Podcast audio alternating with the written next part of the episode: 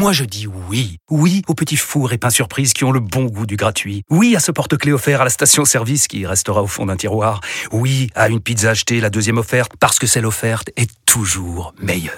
On préfère tous quand c'est gratuit. Chez Skoda, profitez de deux mois de loyer offert sur une sélection de modèles jusqu'au 31 mars. Portes ouvertes ce week-end. Deux loyers offerts après premier loyer en LLD 37 mois sur toute la gamme Skoda, Orenia et Enya Coupé, c'est accord par Volkswagen Bank. Détails sur skoda.fr. Pour les trajets courts, privilégiez la marche ou le vélo. Vous écoutez RMC. Vous avez un problème? RMC a la solution. RMC s'engage avec vous. Et c'est Guillemette Franquet qui nous rejoint ce matin. Bonjour Guillemette. Bonjour Charles, bonjour Estelle. Alors Guillemette, aujourd'hui on parle à nouveau du mur anti-bruit le long de l'autoroute A47, un dossier que vous suivez depuis deux ans maintenant. Les murs anti-bruit, ce sont euh, ces protections acoustiques, des sortes de palissades qu'on va installer le long des routes très bruyantes. Et c'est ce que réclame le collectif Les Oubliés de l'A47. Ces habitants de Rive-de-Gier, dans la Loire, n'en peuvent plus. Tous les jours, ils subissent du bruit jusqu'à 95 décibels, l'équivalent d'une tronçonneuse. Nous avons contacté à nouveau la préfecture de la région Auvergne-Rhône-Alpes qui gère cette autoroute. Bonne nouvelle, une étude a enfin été réalisée pour voir si des murs anti-bruit sont faisables. Résultat, dans 15 jours, on vous tiendra informé. Évidemment, on va suivre de très près, mais plus récemment, Guillemette, un autre collectif a fait appel à vous pour un cas similaire.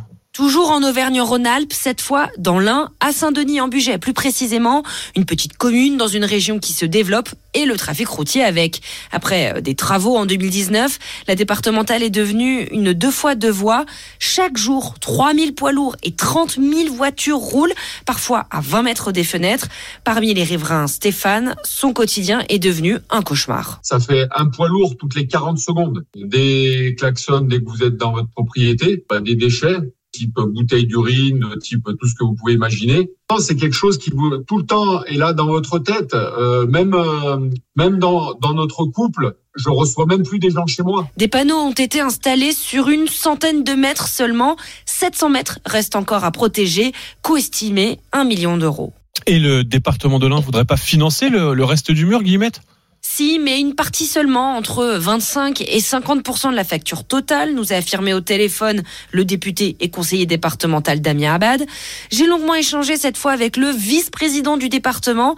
Après que j'ai bien insisté, il s'est engagé auprès de nous à organiser une réunion d'ici fin mars pour trouver d'autres cofinanceurs. Il a invité à peu près tout le monde, hein.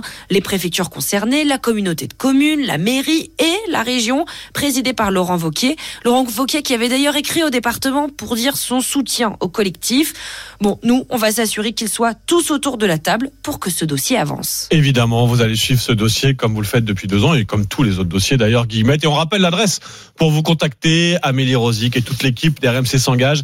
C'est un mail rmc avec vous at rmc.fr.